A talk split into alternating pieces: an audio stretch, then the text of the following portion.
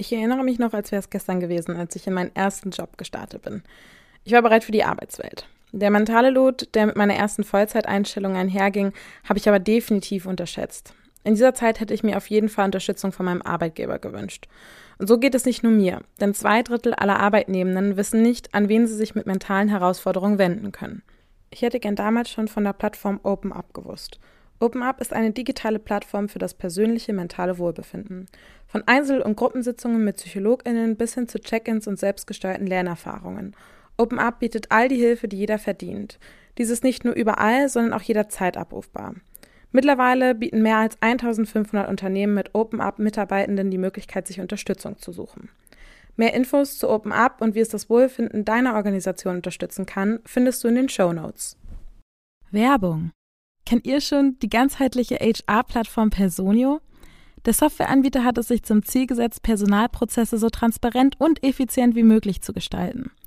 Personio hilft bereits mehr als 10.000 Kundinnen in Europa dabei, ihre Produktivität unternehmensübergreifend zu steigern und so Freiraum zu schaffen für strategische Themen. Mit der großen HR-Studie 2024 hat sich Personio zum Ziel gesetzt, aufzuzeigen, wie HR und Geschäftsführung endlich erfolgreich zusammenarbeiten können. Damit auch euer Unternehmen zukunftssicher aufgestellt ist, ladet jetzt die kostenlose HR-Studie 2024 von Personio runter. Den Link dazu findet ihr in den Show Notes. Werbung Ende.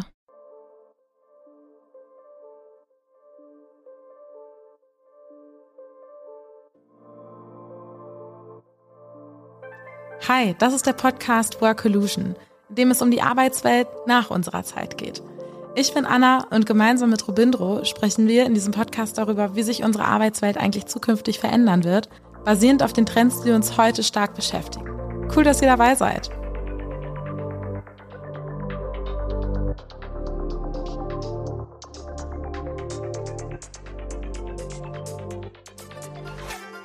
Hi, schön, dass ihr eingeschaltet habt. Heute ist zwar auch Workolution Dienstag, aber noch wichtiger ist, heute ist Schicht im Schacht Workolution. Und ähm, Robindro und ich sitzen hier heute mit einer tollen Interviewpartnerin bei der Konferenz Schicht im Schacht und nehmen unseren allerersten Live-Podcast auf. Und ähm, ja, mein Name ist Anna Jena Meyer. Ich bin Projektmanagerin, Podcasterin und Moderatorin. Und ähm, Robindro, äh, ja, mein Name ist Robin Roller, ich bin CEO von Trendens und heute dürfen wir begrüßen Katharin Go von äh, Lidl, Head of Employer Branding International. Freut mich total, dass du da bist und dich darauf eingelassen hast, einen Live-Podcast mitzumachen. Ja, vielen Dank und äh, vor allen Dingen vielen Dank, dass ich dabei sein darf. Ähm, ich bin ehrlich, es ist mein erster Podcast. Ich bin gespannt, äh, wie das Ganze funktioniert, aber ähm, ja. Go. Ich würde sagen, ich habe ich hab direkt äh, zum Einstieg eine kleine Kategorie mitgebracht, um das Ganze hier ein bisschen aufzulockern. Die nennt sich äh, zwei Lügen und eine Wahrheit. Das heißt, ich werde euch jetzt hier gleich drei Statements vorlesen und erst dann dürft ihr beide raten, äh, was ihr denkt, was korrekt ist und dann frage ich mal hier in die restliche Runde, was ihr denkt. Also, These 1, es geht um Employer Branding, These 1. Ähm, in der Global Human Capital Trends Study 2016 heißt es, dass 82 Prozent der StudienteilnehmerInnen eine starke Unternehmenskultur als deutlichen Wettbewerbsvorteil ähm, ansehen. These 1. These 2. Laut einer aktuellen US-amerikanischen Umfrage bewerben sich 82 Prozent der Personen nicht auf eine Stelle, wenn die Arbeitgebermarke als unattraktiv wahrgenommen wird. Und These 3. Laut Professor Smith von der Stanford University haben 82 Prozent der Studierenden der Universität bei einer internen Umfrage zum zukünftigen Wunscharbeitgeber einen Arbeitgeber genannt, der laut ETS-Standards ein hohes Employer Branding aufweist. So. wir, wir, müssen jetzt die Lüge finden. Ihr müsst die Wahrheit finden. Das fragst du jedes Mal. okay. Zwei Lügen, eine Wahrheit. Also, ähm, Ihr dürft mitraten, hier im Publikum. Ja. Ja, der Tim geht auf die zwei. Ja. Habt ihr noch andere? Vielleicht dürft ihr einfach mal eins, zwei, drei hochhalten. Zwei, ja. Zwei, okay, okay. Auf die zwei sagen. Okay, Robindro, was sagst du? Ich, äh, ich würde tatsächlich, ich nehme einfach mal die drei. Und ihr seid alle falsch. Ich habe mal wieder erfolgreich in die Irre geführt. Es ist tatsächlich These 1 und zwar ähm, in der Global Human Capital Trends Study 2016 heißt es, dass 82 Prozent der StudienteilnehmerInnen eine starke Unternehmenskultur als deutlichen Wettbewerbsvorteil ansehen. So, und damit starten wir. Lass das mal sein. genau, in ein äh, super Thema. Ich kurz zur Einleitung. Ich freue mich total, äh, dass Tina dabei ist, denn ähm, äh, Lidl hat meines Erachtens wirklich Deutschlands größtes Employer Branding Projekt ever umgesetzt. Ja, also ähm, kurze Zusammenfassung, aber du kannst gleich auch nochmal selbst äh, natürlich dich nochmal kurz vorstellen und auch nochmal ein paar Sätze zur Lidl sagen. Ich würde nochmal kurz reingeredet ja. mit einer Definition zu Employer Branding. Ach, ja. ähm, Employer Branding ist eine unternehmensstrategische Maßnahme, bei der Konzepte aus dem Marketing, insbesondere der Markenbildung, angewandt werden, um ein Unternehmen insgesamt als attraktiven Arbeitgeber darzustellen und von anderen Wettbewerbern im Arbeitsmarkt positiv abzuheben. So, und jetzt das. Ja, danke. Vielleicht für alle zur Information, dass wir im Nachgang werden, dass sehr viele Leute hören, die nichts mit Employer Branding zu tun haben. Das ist immer super, wenn wir dann sowas mit reinbringen. Ja, es ist eines der größten Projekte, die ich je gesehen habe umfasste äh, die äh, Erhebung von Daten in roundabout, ich äh, sag mal grob geschätzt, sechs Zielgruppen, sowohl intern als auch extern, in 32 Ländern weltweit. Also einfach mal ein riesen Monsterprojekt, wo ich sagen würde, also ich glaube, mehr Daten und bessere Daten hat kein anderes Unternehmen, zumindest nicht in Deutschland, über ihre eigene Arbeitgebermarke und auch in dem Detail gerade nicht. Ähm, daher freue ich mich, so ein paar Eckpunkte heute beleuchten zu können. In der Zeit werden wir keinen absoluten Deep Dive machen können, aber trotzdem, ja, herzlich willkommen nochmal, Dina. Nochmal ein paar Sätze vielleicht zu dir und auch gerne nochmal zu Lidl. Ja, sehr gerne. Ähm, also vielleicht vorab, weil äh, das irritiert ansonsten. Normalerweise heiße ich Katharin, werde aber von allen Tina genannt. ähm, also ich bin auch besser bekannt unter Tina. Ähm, bin seit dreieinhalb Jahren bei Lidl für die internationale Arbeitgebermarkt verantwortlich mit meinem Team. Ähm, und wir haben uns, ähm, glaube ich, in den letzten Jahren unheimlich viel mit datengetriebenem Employer Branding beschäftigt, weil im Recruiting ist es alles relativ einfach, das zu tun. Im Employer Branding war die Datengrundlage nicht ähm, wirklich so vorhanden, weshalb wir uns dann irgendwann dazu entschieden haben, das zu machen. Sehr cool. Lidl in Summe, ähm, magst du da noch was zu sagen? Weil ich glaube, also mir war nicht bewusst, dass es Lidl in 32 Ländern weltweit gibt. Ja, also ähm, Lidl, äh, vielleicht kurz im Hintergrund, ich arbeite im internationalen Headquarter von Lidl. Das heißt, wir sind strategischer Partner von allen 32 Ländern, die die ganzen Konzepte, die wir ausarbeiten, operativ umsetzen. Ähm, wir haben in allen 32 beziehungsweise in 31 von 32 Ländern Filialbetrieb ähm, und wir sind äh, wirklich in fast ganz Europa unterwegs, in den USA äh, plus dann halt noch Asien, wie, wie schon gesagt. Und wir haben mittlerweile ähm, rund 360.000 Mitarbeiter weltweit, was ähm, krass ist. Wir sind äh, Teil der Schwarzgruppe, ähm, für den einen oder anderen vielleicht auch ein Begriff. Sehr cool. Ähm, vielleicht mal noch mal eine Frage. Das, äh, das Projekt hat ja ein bisschen länger gedauert. Wie ist denn, wie ist es ursprünglich dazu gekommen? Ja, also ist das, äh, wie, wie seid ihr auf die Idee gekommen, überhaupt mal in so einem großen Maßstab die Daten zu erheben? Also grundsätzlich haben wir uns immer gefragt, wie es überhaupt ist oder wie wir als Arbeitgeber global wahrgenommen werden. Auch in, in jedem Land konnten wir keine Aussage darüber treffen, welche ähm, Attraktivität wir als Arbeitgeber wirklich ähm, haben. Also wie attraktiv wir als Arbeitgeber sind. Ähm, ich glaube, dass das größte Problem ist einfach, dass Lidl immer noch eine unheimliche Blackbox für viele Leute ist. Ähm, wie du ja gerade auch schon gesagt hast, du wusstest auch nicht, in wie vielen Ländern ähm, Lidl aktiv ist. Aber grundsätzlich war es halt so, wir haben keine grundlegende Aussage zur Attraktivität als Arbeitgeber treffen können, hatten keine bestehende ganzheitliche Employer Brand Strategie. Ähm, das heißt, wir brauchten eine Datengrundlage erstmal für die Entwicklung unserer ähm, Strategie. Und ähm, wir hatten auch überhaupt keine Aussagekraft von der internen und externen Wahrnehmung, weil das ist einfach das. Ich sag mal, es gibt genug Unternehmen, die interne Befragungen machen ähm, oder halt auch externe oder irgendwelche externen Studien beauftragen, aber den Abgleich zwischen intern und extern ähm, fanden wir sehr, sehr relevant, weil man da natürlich auch schauen kann, ähm, wie die Wahrnehmung wird, wenn man erstmal bei uns anfängt. Warum, warum war das für euch so wichtig, das herauszufinden, wie attraktiv Lidl als Arbeitgebermarke ist? Ich glaube, man kann sich immer nur dann optimieren und verbessern, wenn man auch wirklich weiß, wo man steht. Wir brauchten ähm, so gesehen eine Nullmessung ähm, wollten auch messbar werden. Äh, gleichzeitig muss man auch sagen, gerade beim Employer Branding reden wir über enorme Budgets, ähm, natürlich auch über Budgetfreigaben, die wir immer wieder diskutieren müssen. Und ich glaube, wenn man wirklich ähm, Daten als Grundlage und als Argumentationsgrundlage liefern kann, ist es wesentlich einfacher, ähm, dementsprechend auch die Budgets als freigegeben zu bekommen und dann auch wirklich nochmal viel ähm, zielgerichteter auszusteuern. Ähm, wenn ich an Lidl denke und in diesem Kontext mir das Projekt angucke, und ich rutsche so ein bisschen in Klischees ab, wäre Lidl, glaube ich, nicht der erste Arbeitgeber, an den ich denken würde, der so ein krasses Datenprojekt umsetzt. Ist das, wenn ich hinter die Kulissen gucke, etwas, was für euch generell aber eigentlich typisch ist oder wart ihr hier, äh, wie nennt man das, Icebreaker oder so, in, in der Lidl-Welt endlich mal ein Datenprojekt?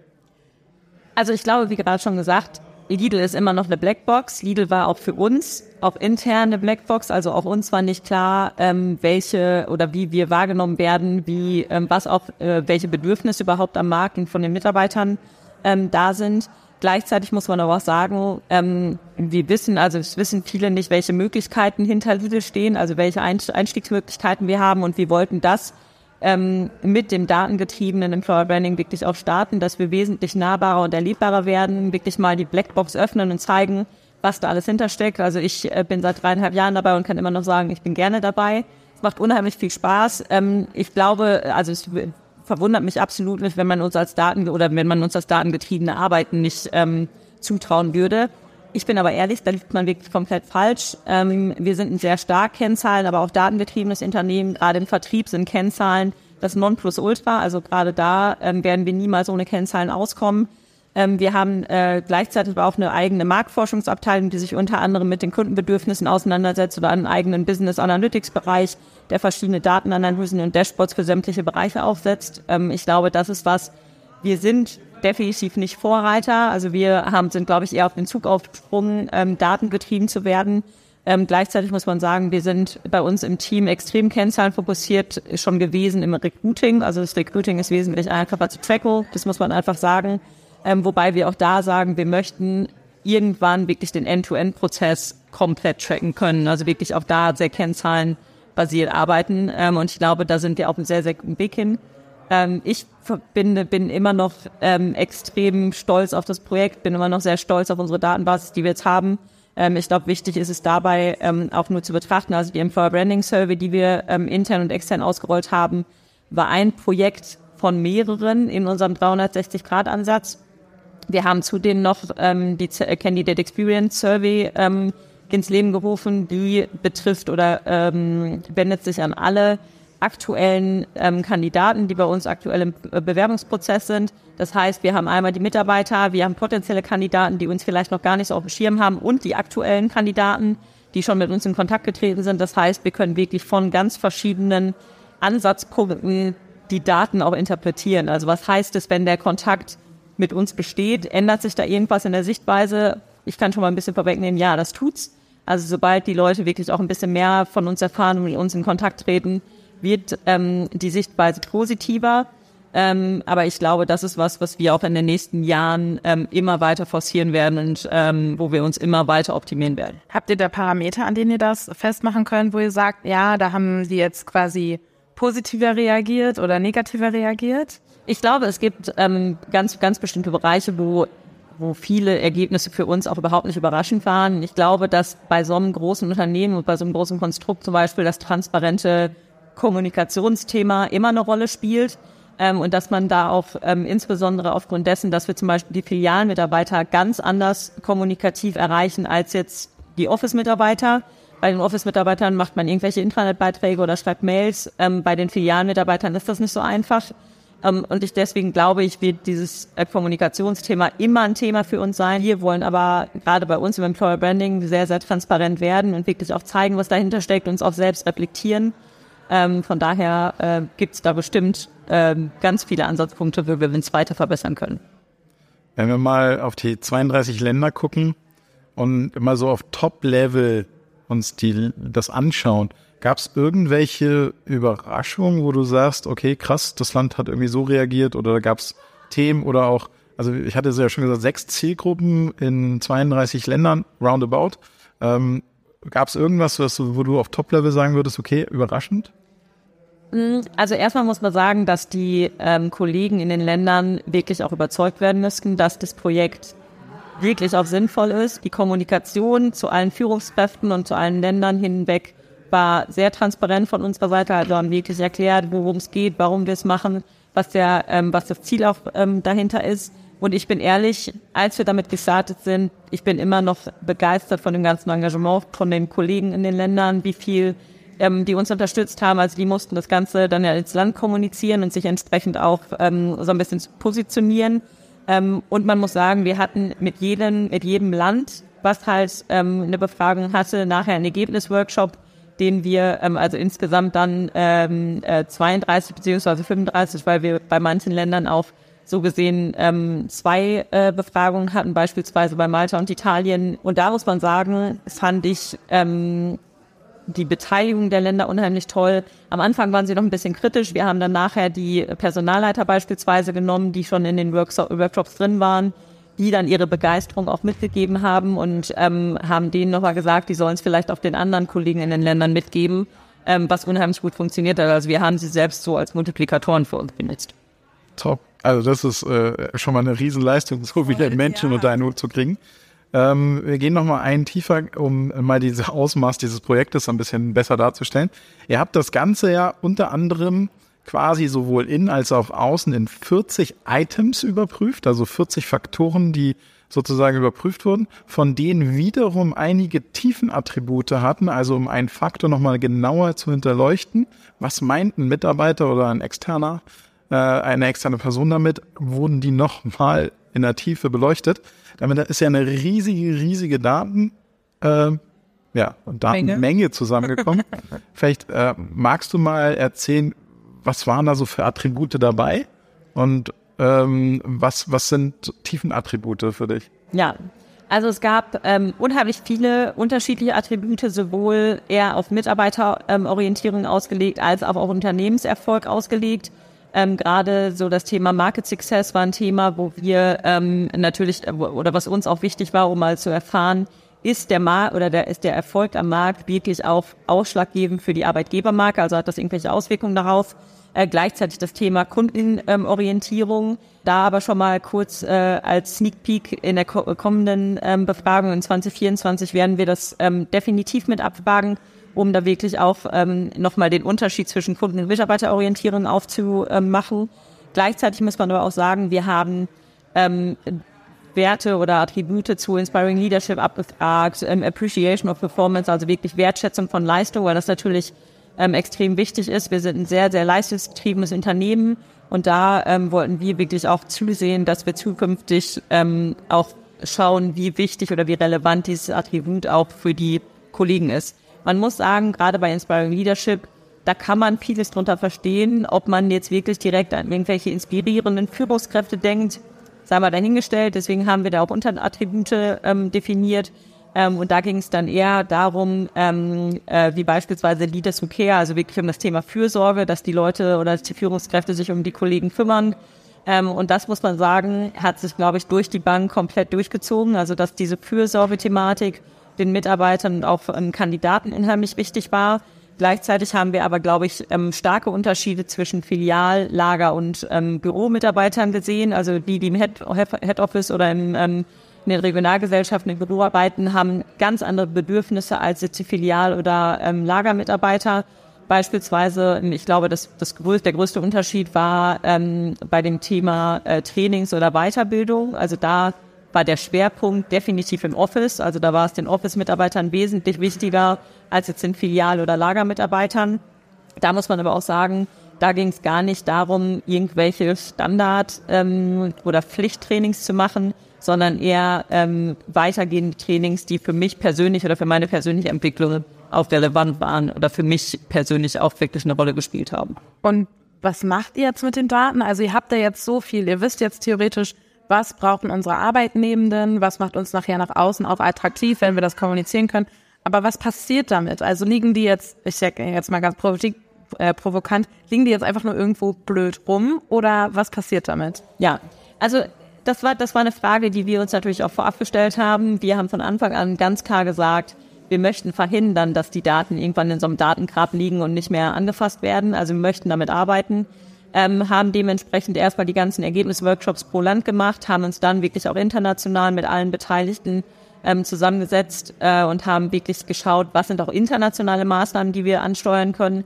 Man muss sagen, auch wenn das Thema Employer Branding Survey ähm, heißt, ist aufgedeckt worden oder wurde einfach auch klar, dass Employer Branding in alle HR-Bereiche reinzahlt. Also wenn wir über ähm, Attractive Base Salary oder so sprechen, sind natürlich wir im Employer Branding verantwortlich, sondern eher die Kollegen aus Compensation Benefits. Da ging es dann darum, dass wir erklärt haben, was ihre Arbeit auch für Auswirkungen auf die Marke oder auf die Arbeitgebermarke hat. Ähm, und das war uns wirklich sehr wichtig. Deswegen haben wir ähm, internationale Workshops durchgeführt. Die Länder haben intern im Land Workshops durchgeführt, Maßnahmen abgeleitet, sind jetzt auch in der Umsetzung. Ähm, bei den internationalen Maßnahmen dauert das Ganze ein bisschen länger, weil da natürlich auch ganz andere Abstimmungsschleifen hinter sind. Aber ähm, die Vorstände sind extrem sensibilisiert zu dem Thema. Wir arbeiten sehr, sehr stark daran, sind jetzt aber gerade schon in der nächsten Employer Branding Survey, die wir dieses Jahr aber nur extern ausführen äh, oder durchführen, weil wir halt ganz klar gesagt haben, wir möchten den Fokus auf die Maßnahmenableitung intern haben, weil ansonsten verstehen die Mitarbeiter eh nicht, warum wird denn jetzt schon wieder gefragt, wenn nichts passiert ist. Ähm, dementsprechend ist 2023 eher das Maßnahmenumsetzungsjahr intern, aber ähm, aufgrund des volatilen Marktes haben wir uns für die externe Survey gleichzeitig entschieden. Hast du ein, zwei Beispielmaßnahmen, die du nennen darfst? Ich, also es ist natürlich schwierig, überhaupt über Details zu sprechen. Ähm, manche sind auch noch gar nicht so greifbar, dass wir dass wir sagen können. Aber ich glaube, unter anderem beim Attractive Base Salary, viele wissen überhaupt nicht, was sie bei uns verdienen. Also einfach mal das Ganze zu kommunizieren. Bei vielen Themen waren es auch einfach wirklich Kommunikationsthemen, dass einfach viel zu wenig darüber gesprochen wird. Ich bin mir ziemlich sicher, dass bei Lidl sehr, sehr gut verdient werden kann. Also selbst im Filialumfeld haben wir einen unheimlich tollen Einstiegs, äh, unheimlich tolle Einstiegsgehälter. Ähm, viele wissen das aber gar nicht. Robindo, wenn du willst, äh, würde ich dich jetzt in Richtung Abschlussfrage schubsen. Ja, ich habe tatsächlich auch nur noch eine. Ja, perfekt, nein, ja. umso besser. Genau, also, äh, für, also ich glaube, also Transparenz, Kommunikation total wichtig, weil viele nicht wissen, wie viele andere Jobs noch hinter so einem riesen Konzern stehen. Ähm, aber jetzt mal so abschließende Frage, weil ich glaube, das ist nochmal ganz interessant, vor allen Dingen auch für die Zuhörer und Zuhörer hier, die, die Methode. Und zwar habt ihr, das ist das erste Mal, dass ich es gesehen habe, ihr habt quasi ja original den gleichen Fragebogen innen befragt und außen befragt. Klar, ein paar, ein paar Zusatzfragen außen, aber alle C-Gruppen, sowohl innen und außen, haben die gleiche Fragebatterie bekommen und auch die gleichen äh, Tiefenattribute. Hat das den erhofften Erfolg oder die Erkenntnisse gebracht? Hat das euch was gebracht, dass ihr ein Spiegelbild produziert habt? Ja, definitiv. Ähm, ich glaube, es war für viele überraschend, wie unterschiedlich auch die Sichtweise extern zu intern ähm, war. Also in manchen Attributen hatten wir wirklich auch sehr offensichtliche ähm, Abweichungen zwischen extern und intern. Ähm, ich glaube aber auch, dass es heutzutage unheimlich wichtig ist, sich mit sämtlichen Bedürfnissen der Zielgruppen zu befassen, also sowohl extern als auch intern. Ähm, mir war nicht bewusst, welche Attribute oder welche Themen ähm, Kandidaten in den verschiedenen Altersstrukturen, aber auch in den verschiedenen ähm, generellen äh, Zielgruppen relevant waren. Gleichzeitig war mir das intern auch nicht bewusst und das war was, was uns natürlich ähm, umtreibt, also wirklich auch sich so ein bisschen um die Generation zu kümmern. Wir haben ähm, noch Sonderreports aus den Ergebnissen rausgezogen, als zum Beispiel so ein Gen Z-Report, damit wir uns wirklich damit auseinandersetzen können, ähm, womit müssen wir uns zukünftig als Arbeitgeber auseinandersetzen, wenn die äh, Generation Z dann wirklich komplett am Markt ist, weil irgendwann werden diese Bedürfnisse einfach ähm, Vorrang haben müssen vor allen anderen. Ähm, gleichzeitig muss man aber auch sagen, ähm, wir haben dadurch einfach auch wirklich erkannt, ähm, in welchen Be oder in welchen Bereichen wir wirklich Handlungsbedarf haben. Manche Sachen waren jetzt nicht überraschend, also mit denen haben wir gerechnet. Ich bin mir ziemlich sicher, dass wir ähm, damit einfach einen richtig guten Schritt und einen sehr positiven Schritt Richtung Zukunft gegangen sind. Super cool. Dann äh, muss ich nur noch eine mini kleine letzte Frage wirklich noch hinterher schießen. Gerne. Plant ihr diese Daten auch, ich sag jetzt mal, vielleicht verschlüsselt oder anonymisiert zugänglich zu machen für die Öffentlichkeit? Das ist eine gute Frage. Weil es sind natürlich super, super spannende. sind natürlich super spannende Daten, die, glaube ich, halt nicht nur für euch extreme Erkenntnisse gebracht haben, ja. sondern ich kann mir auch vorstellen, dass das natürlich auch Daten sind, wo, wo die Mehrheitsgesellschaft sagt, boah, bevor wir da jetzt reingehen, vielleicht können wir mal mit Lidl sprechen und da gibt es irgendwelche Möglichkeiten. Also was wir definitiv schon machen, ähm, und das ist ja sowieso das, was uns immer sehr am Herzen liegt, ähm, das Netzwerken. Also wir haben über dieses Thema schon mit sehr, sehr vielen anderen Unternehmen gesprochen, die äh, das irgendwie über Dritte mitbekommen haben, was wir da machen. Ähm, ich glaube, viele haben Angst davor, Daten zu erheben, gerade auch die Vorstände oder die Entscheider haben immer Angst, ähm, Daten zu erheben, weil sie wissen, dass sie dann was tun müssen. Ja. Ähm, ob wir die Daten komplett öffentlich machen, glaube ich nicht, weil da sind wir äh, natürlich auch sehr vorsichtig im Umgang. Aber ähm, andere dazu wirklich zu motivieren und äh, das Ganze auch als, un als unserer Perspektive als Positivbeispiel zu verkaufen, definitiv. Also wenn auch irgendwer im Nachgang Fragen dazu hat, können wir uns gerne auch über LinkedIn vernetzen. Ähm, ihr dürft mich gerne immer jederzeit anschreiben, wenn ihr irgendwelche Fragen habt, die im Vorgang sind. Ich kann mir durchaus vorstellen, dass das ganze Konstrukt, wie wir befragt haben, irgendwann auf anderen Unternehmen zugänglich gemacht wird. Ja, cool. Vielleicht kurzer Zusatz dazu, ne? Das ist, äh, wenn, wenn man solche Daten besitzt als Unternehmen, das kann heute schon auf jeden Fall in der Zukunft ein totaler Wettbewerbsvorteil sein, Mhm. von dem du nicht möchtest, dass dein Wettbewerb das weiß. Ja, ich, ich, bin, ja, halt immer an dieser Mood, Sharing is Caring, ne? Also ich sehe das nur im, im Podcast-Markt, das ist so viel, dass so viele Studien erhoben werden, die werden mit der Allgemeinheit geteilt, ähm, weil, weil wir wollen alle mehr über das Produkt wissen, wir wollen alle wissen, wie wir Hörenden oder Werbeumsätze steigern können und so weiter und so fort. So, daher kam quasi der, der Gedankenansatz. Dann kann ich an der Stelle sagen, Tina, vielen Dank, dass du hier mit uns auf dem Sofa gesessen hast. Sehr gerne. Dein erster Podcast. Mein erster Podcast. Ja, cool. Das ist schon mal äh, vielleicht ein kleiner Applaus wert. Jo, ich hoffe. Ich hoffe, ähm, in der Post-Production wird das nicht zu schlimm mit dem Geklatsche jetzt. Ähm, ja, wir können nur sagen, folgt uns bei äh, Spotify, Apple Podcast, schreibt uns eine Bewerbung, äh, eine Bewerbung, eine Bewertung. Bewerbungen könnt ihr uns auch jederzeit als SpeakerInnen oder auch Themenvorschläge schicken an workolution.funkemedien.de. Und ich sag mal so, seid heute ein bisschen gnädig mit uns, was den Ton angeht. Ihr seid sonst sehr verwöhnt. Ähm, bei der Folge meine ich. Und dann danke und ciao. Ciao.